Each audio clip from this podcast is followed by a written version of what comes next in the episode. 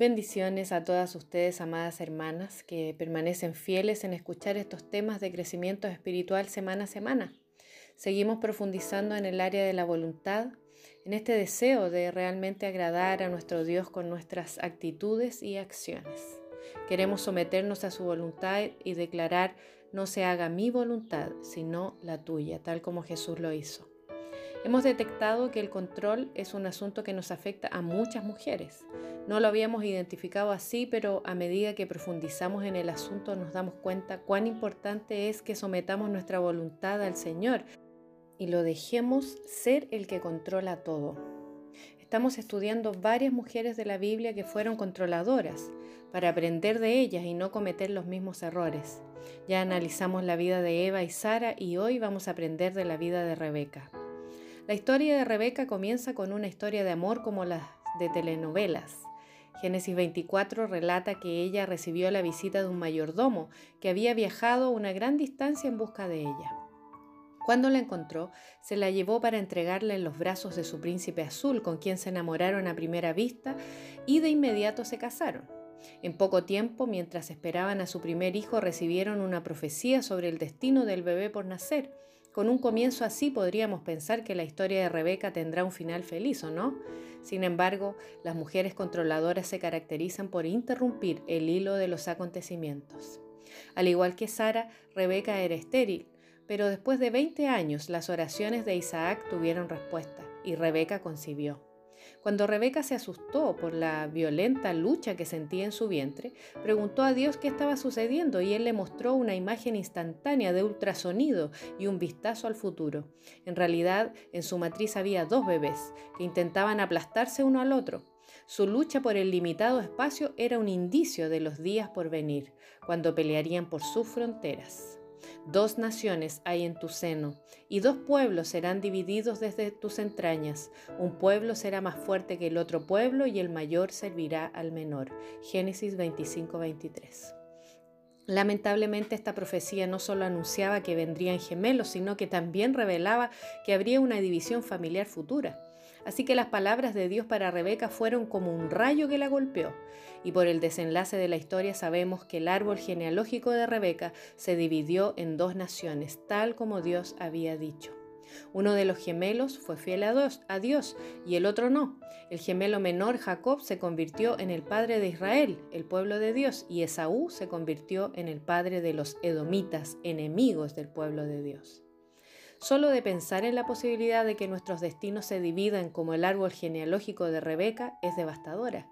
Todas deseamos que cada uno de nuestros hijos, junto con todas las personas que amamos, se vuelvan a Dios y tengan sus vidas transformadas. Pero ¿será que es nuestra responsabilidad hacer que eso suceda? ¿Será que esa es la misión que Dios nos dio? ¿Será que nosotras debemos tomar esa tarea en nuestras manos e intentar convencer a nuestros seres queridos de pecado, de justicia y de juicio? Muchas mujeres controladoras han asumido que la responsabilidad de la conversión de su familia recae sobre ellas y se han dado a la tarea de acorralarlos en el camino angosto. Llevan una vida constante de aguijoneo, presión y petición encarecida a sus familiares para que se vuelvan a Dios. Y hay del que tenga la osadía de apartarse de Dios. No podemos olvidar que la transformación de vida y la tarea de convencer de pecado, de justicia y de juicio es una prerrogativa del Espíritu Santo, como dice en Juan 16:8. ¿Será que has hecho tuya esa tarea y has tomado el lugar de Dios? Pídele al Espíritu Santo que te traiga convicción de cualquier actitud, como ansiedad, acoso, irritación u otras reacciones de enojo que estés manifestando que revelen que estás intentando tomar el control de esta tarea que solo Dios puede llevar a cabo sin fallas. Nuestra tarea principal, aparte de dar un buen testimonio y disipular a nuestros hijos en los principios de la palabra de Dios, es orar, clamar por la salvación y conversión de cada uno de nuestros familiares. Dile hoy al Señor, Padre, me reconforta saber que tú tienes el control del destino de mis hijos y de toda mi familia, y no yo. Ayúdame a descansar en ti y a no decaer en la oración. Los gemelos de Rebeca eran totalmente distintos, pero Génesis 25-28 arroja bastante luz sobre una de las peores causas de tensión entre ellos. Y amó Isaac a Esaú porque comía de su casa, mas Rebeca amaba a Jacob. Tener un gemelo preferido no ayudó al matrimonio y desde luego no fue bueno para los gemelos. Cuando el conflicto familiar comenzó a agravarse, Génesis 27 indica que cada padre llamó a su gemelo preferido. Isaac llamó a Esaú, verso 1, y Rebeca llamó a Jacob, verso 6. La manera de él y de ella de criar a sus hijos solo profundizó la división entre dos hermanos muy distintos. Cada vez que la Biblia habla de la familia de Dios, enfatiza nuestras diferencias. Nos comparamos con un cuerpo, donde cada miembro único contribuye al todo y depende de los demás. 1 Corintios 12:25. Sin embargo, Dios diseñó nuestras diferencias para unirnos, no para crear rivalidad entre hermanos. Y Dios no tiene preferidos. Él nunca dice, ¿por qué no puede ser como tu hermana? Su favor nunca está basado en cómo nos comparamos con otras personas. De hecho, no se basa para nada en el comportamiento. Nos ama incondicionalmente a cada uno de sus hijos y acepta nuestras diferencias. No es que las tolere o las desprecie. En 1 Corintios 12, 18 se dice que Dios dispuso meticulosamente a los miembros del cuerpo de Cristo y esto es cierto, no solo para la iglesia, sino también para nuestras familias. Piensa en tu familia como una pequeña iglesia que Dios ha unido. Ha colocado a cada persona estratégicamente en tu familia por el bien del conjunto. Romanos 12:5 señala, así nosotros, siendo muchos, somos un cuerpo en Cristo y todos miembros los unos de los otros. Supongamos que Jacob y Esaú crecieran en un hogar como este, donde las diferencias fueran elementos de unión y no de división. ¿Qué pasaría si Esaú aprendiera a depender de la sensatez de Jacob y Jacob se apoyara en la pasión de Esaú? ¿Qué pasaría si su madre les enseñara a apoyarse mutuamente en lugar de aprovecharse de los momentos de debilidad? ¿Cuánto daño hacemos cuando intentamos eliminar las diferencias de los demás a nuestro antojo? Dios nos diseñó para que seamos individuales, no iguales. Cuando las madres controladoras hacen comparaciones entre hermanos para tener el control, fomentan la división entre sus hijos y el favoritismo es como un hacha en medio del árbol genealógico. Criemos a nuestros hijos como Dios nos cría. Celebremos las diferencias de cada uno como Dios, el creador de la individualidad, lo hace. Él diseñó nuestras diferencias para que sean elementos que nos unan como hermanos espirituales, para que juntos lleguemos a ser lo que nunca podríamos llegar a ser por nuestra propia cuenta. ¿Has usado la comparación para tratar de tener el control? ¿A quién has intentado cambiar más? Confiesa tu pecado, tanto a Dios como a las personas que has herido. Recuerda que todos somos diferentes conforme al diseño divino esas diferencias pretenden ser elementos de unión, no de división en la familia de Dios. Dile al Señor, Padre amado, valoraré y celebraré las diferencias de los demás en vez de tratar de controlarlos. Lo más atractivo del control es que parece muy prometedor. Estamos seguras de que si pudiéramos resolver algunos detalles del futuro podríamos poner las cosas en marcha para conseguir el final feliz que tanto ansiamos. Eh, el cómo obtenemos el control parece irrelevante comparado con esa última página de nuestra historia. Pero lamentablemente cuando ya es demasiado tarde para dar marcha atrás, nos damos cuenta de que las páginas intermedias de nuestra historia eran más importantes de lo que pensábamos. Nuestro comportamiento amargado, ofensivo y escandaloso de mujer controladora ha dejado rastros. Todas esas maniobras, maniobras controladoras tuvieron su efecto. Irónicamente, a menudo nuestro intento de que todo salga bien tiene consecuencias lamentables. Sí, porque las historias de mujeres controladoras no tienen un final feliz. Comienzan con una mujer que trata de abrirse paso a empujones para lograr la felicidad y termina con grandes problemas relacionales. Y la historia de Rebeca no es la excepción. Veamos cómo Rebeca terminó por controlar y sabotear sus relaciones familiares y en el proceso prestemos atención también a la advertencia de Dios en esta historia.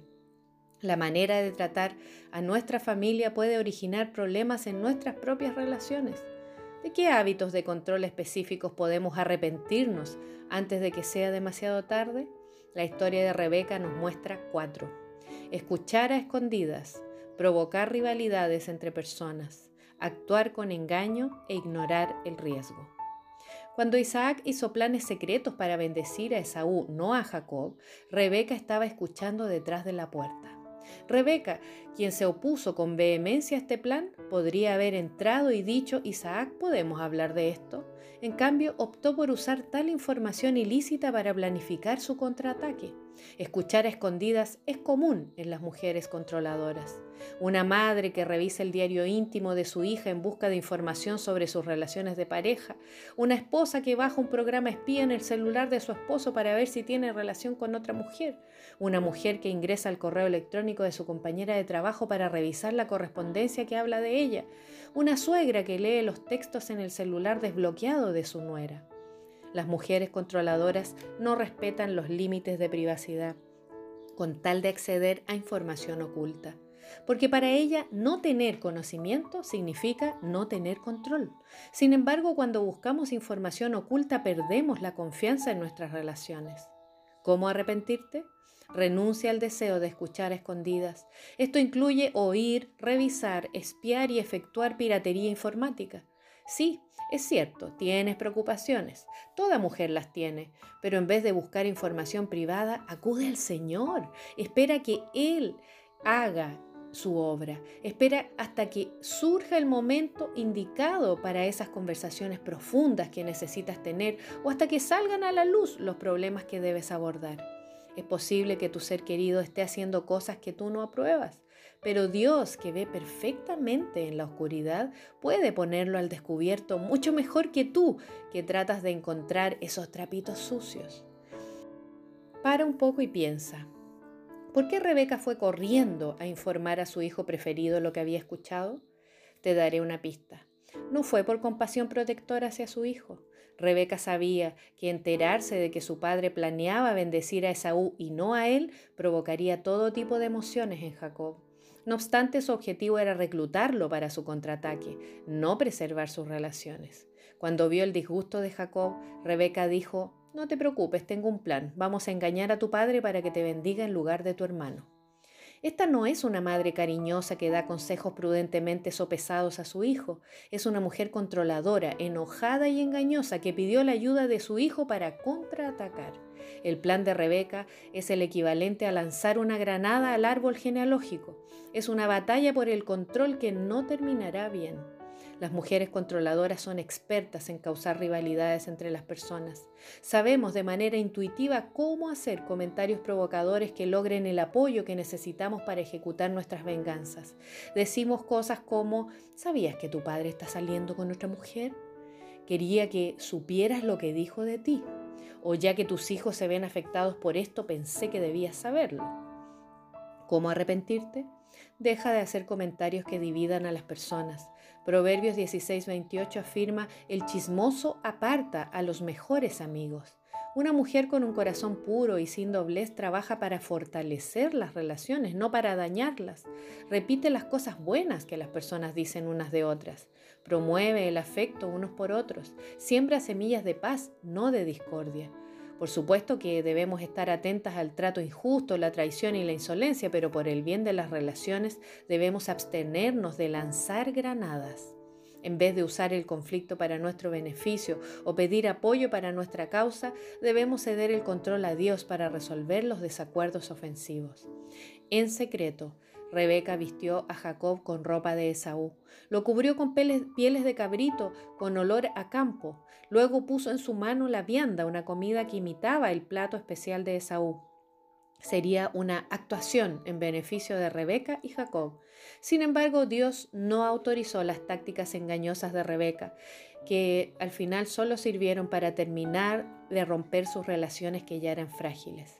Imagina el dolor de Jacob. Llegó a escuchar la bendición que tanto anhelaba, pero estaba destinada a su hermano, no a él. No sentía que fuera una bendición, sino una maldición traicionera. E imagina el dolor de Isaac después de darse cuenta de que su esposa se había aprovechado de su ceguera. Qué manera tan deplorable de tratar a un esposo. Su descarada falta de respeto es repulsiva. El engaño continuo es como un cartucho de dinamita en el matrimonio. Una mujer controladora es experta en disfrazar las cosas para complacer a su esposo, pero si detrás de una comida caliente, una casa limpia, un presupuesto equilibrado y una velada íntima hay una mujer engañosa que solo actúa para ocultar sus planes, su matrimonio corre el riesgo de estallar. Y al invitar a sus hijos a unirse a su actuación, solo incrementa la amenaza. Hacer cosas ocultas, encubiertas y a escondidas son excelentes maneras de controlar. Sin embargo, el engaño y la intimidad relacional son mutuamente excluyentes. No puedes tener ambas cosas. ¿Cómo arrepentirte? Sé sincera. Habla con total sinceridad con tu esposo, con otros, acerca de tus motivos. Pide lo que deseas con franqueza y disponte a aceptar un no. Eso forma parte de renunciar al control. Si hace tiempo que usas una máscara, puede ser doloroso quitártela, pero si amas a alguien desinteresadamente, no lo querrás seguir engañando. Ábrete, confiesa tu engaño, fortalece y renueva la relación al honrar a la otra persona con tu integridad. Romanos 12, 9, 10 nos exhorta, el amor sea sin fingimiento.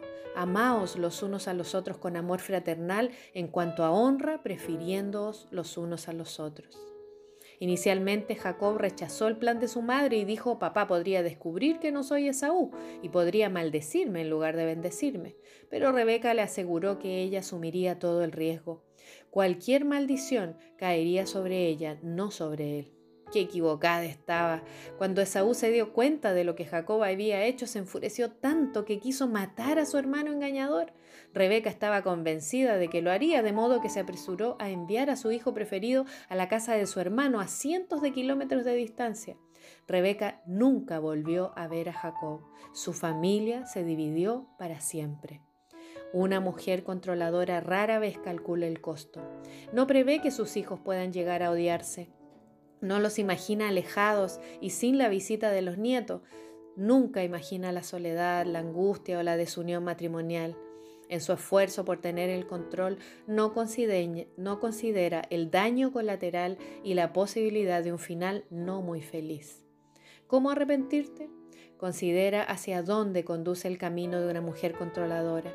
Si sigues haciendo lo mismo durante los próximos 10 años, ¿qué pasará con tus relaciones? ¿Cómo se verá afectada cada persona? ¿Estará tu familia llena de amor y paz o de peleas y odio? Por el bien de las personas que amas, cambia de actitud, deja de tomar el control, protege a tus amigos y familiares de las consecuencias dolorosas que seguramente marcarán su futuro. Filipenses 2.3.4 lo explica mejor. Nada hagáis por contienda o por vanagloria, antes bien con humildad, estimando cada uno a los demás como superiores a él mismo, no mirando cada uno por lo suyo propio, sino cada cual también por lo de los otros. Dios nos diseñó para cultivar relaciones fuertes y amorosas. Sin embargo, cuando queremos tomar el control, las saboteamos, no las fortalecemos. Arrepintámonos del control y cambiemos de actitud antes que sea demasiado tarde.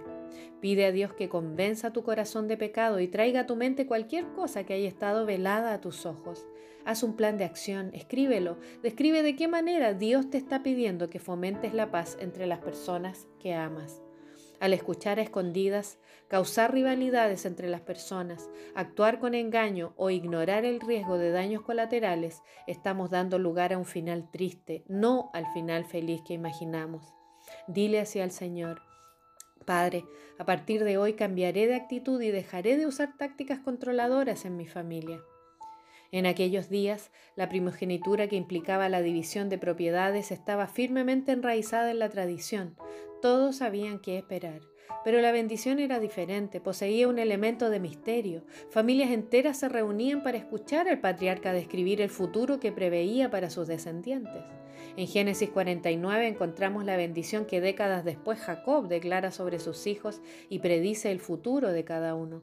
Sin embargo, en lugar de una reunión familiar ceremoniosa, el padre de los gemelos, Isaac, programa una bendición privada con Esaú, solo Esaú. Su plan es disfrutar de la comida que le encanta antes de bendecir al hijo que ama y no quiere que Rebeca interfiera.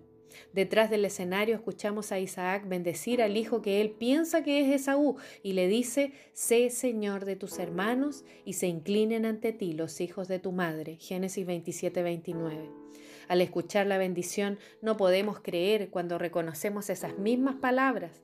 Es la profecía que Dios declaró sobre Jacob antes de que él naciera. Y ahora, sin saberlo, Isaac también declara la misma profecía sobre Jacob. ¿Creía Isaac realmente que podría burlar a Dios con esta bendición? Es como un niño pequeño que piensa que nadie puede verlo si está en un rincón con los ojos tapados. Cómo debe de haberse reído Rebeca al escuchar la bendición proferida de labios de su marido sobre el hijo correcto.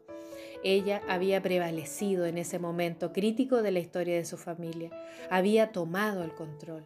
Pero cuando Rebeca agita sus puños para festejar detrás del escenario, ¿cuál es la respuesta de Dios? ¿Se inclina el cielo para chocarle esos cinco y festejar con ella? Difícilmente.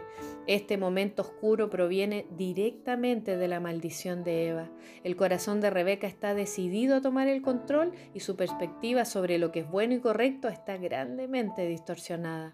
En cierto sentido, se está poniendo de parte de Dios, pero sus métodos son deplorables. Aquella fue obra de una mujer que dudaba de que Dios tuviera el control. Es obra de una mujer controladora.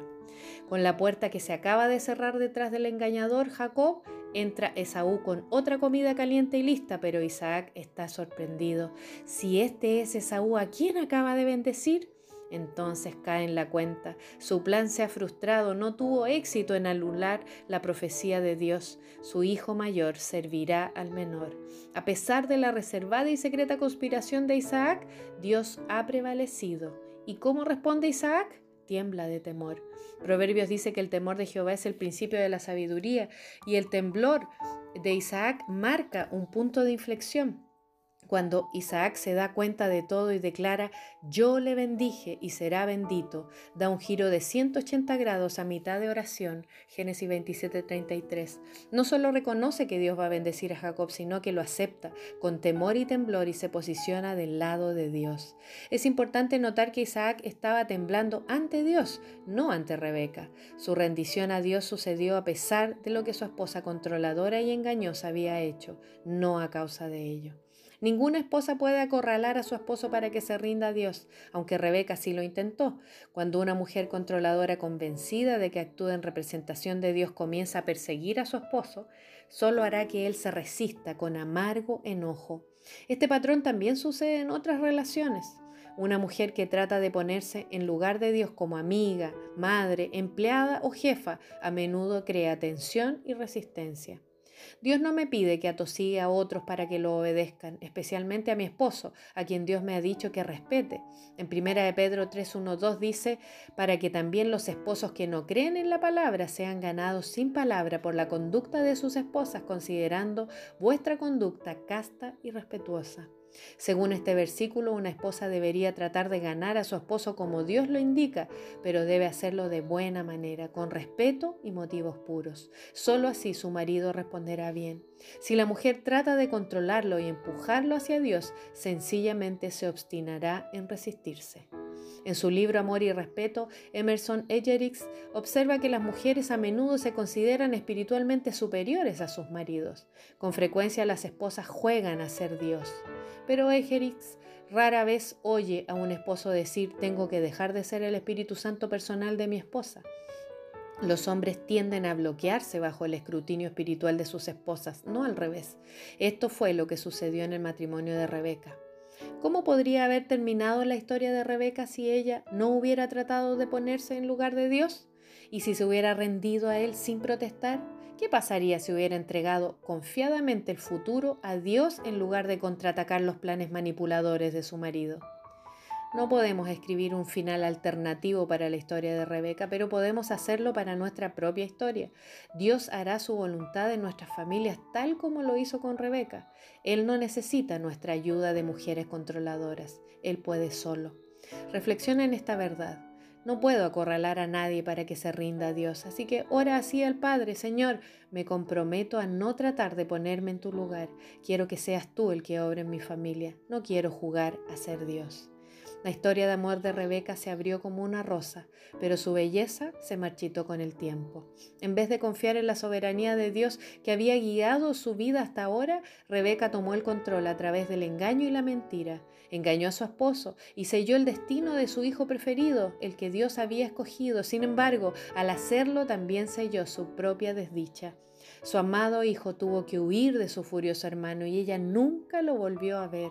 Por el resto de su vida Rebeca vivió condenada al final infeliz que ella misma creó. Ojalá hubiera esperado en el Señor en vez de tratar de ponerse en su lugar, si tan solo hiciéramos lo mismo. Aprendamos de Rebeca. Dejemos en manos de Dios nuestra familia, nuestro Señor, eh, nuestra familia y nuestro futuro. Nuestro Señor es soberano y no necesita nuestra ayuda para gobernar. Dejémosle ser Dios y no tomemos ese papel intentando controlar el destino de nuestra familia. Entreguémosle todo a Él. Oremos. Padre amado, no queremos tomar tu lugar. Tú eres soberano sobre nuestra familia y queremos descansar en ti respecto a la conversión, al destino y futuro de cada uno de ellos. Queremos ser tus colaboradoras, pero no queremos tomar en nuestras manos el control de todo. Abdicamos a ese control y te decimos, no se haga mi voluntad, sino la tuya. En Cristo Jesús. Amén. Un abrazo, queridas hermanas.